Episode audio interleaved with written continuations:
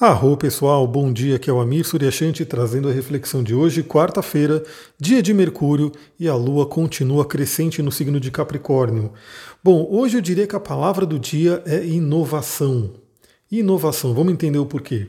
Bom, logo no começo da manhã, nove e meia da manhã, a Lua crescente em Capricórnio, que é uma Lua realizadora, é uma Lua que quer trabalhar, que quer viver seu propósito, sua missão, quer produzir, ela faz um trígono, que é um aspecto fluente, um aspecto benéfico, com Urano, Urano que está em touro.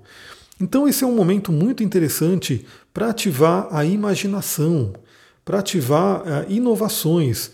Ou seja, há tempos que eu venho falando, né, a presença de Urano, Urano é o grande inovador, Urano é tido aí em algumas né, literaturas astrológicas como o arquétipo do mago, é aquele que traz uma magia, traz uma inovação, traz a intuição.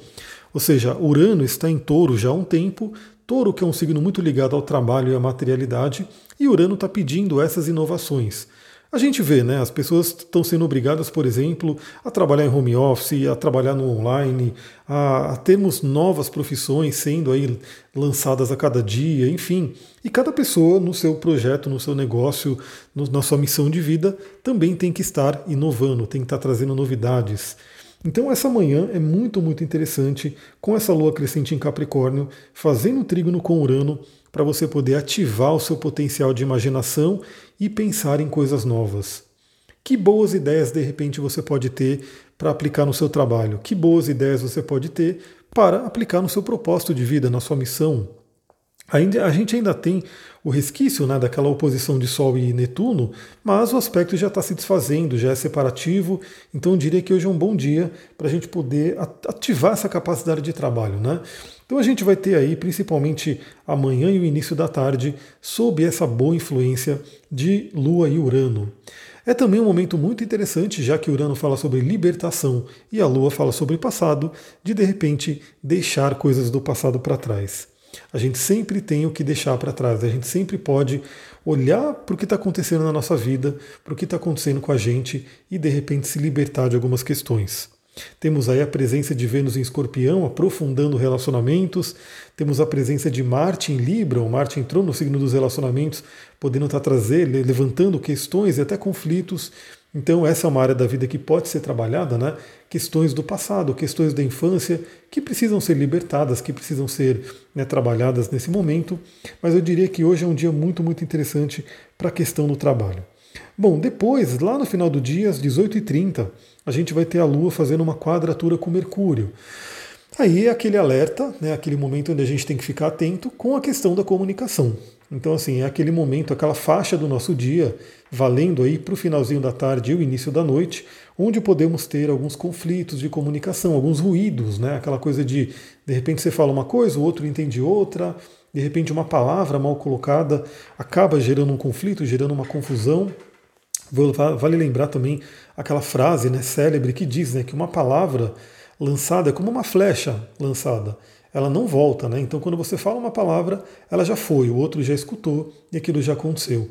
Então, eu acho que é muito interessante nesse momento, né? Estamos no dia de Mercúrio, quarta-feira, Mercúrio rege a comunicação, e a Lua fazendo aí uma quadratura com Mercúrio, que rege a comunicação.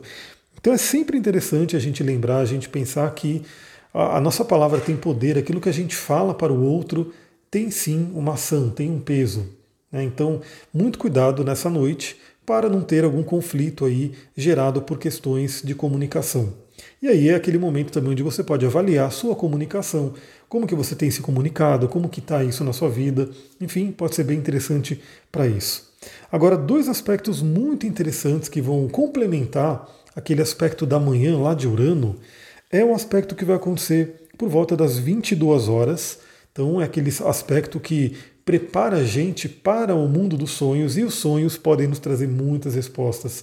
Eu, pelo menos, recebo, né? Eu sempre reflito sobre meus sonhos, sempre estou aí trabalhando sobre as imagens que vêm para mim. Então, vale a pena você realmente refletir sobre os seus sonhos.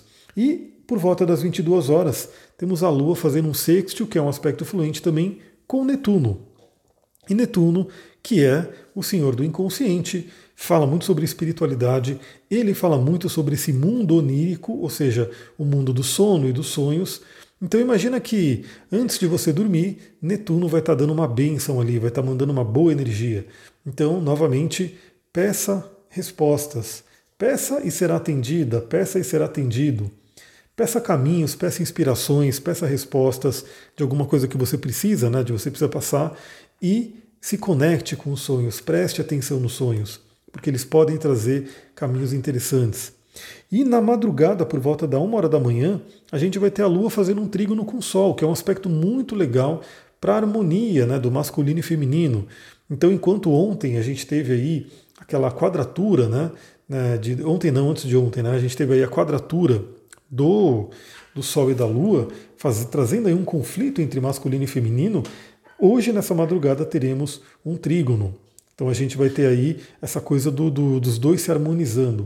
Novamente, isso vai acontecer à noite, pode influenciar os nossos sonhos, mas também pode ser aquele momento que internamente a gente harmoniza, equilibra né, o nosso masculino o nosso feminino, o nosso Sol e Lua que realmente está dentro da gente. Cada um de nós tem essa energia né, solar e essa energia lunar dentro da gente, essa energia masculina e essa energia feminina dentro da gente. E nessa noite é um momento muito interessante para harmonizar.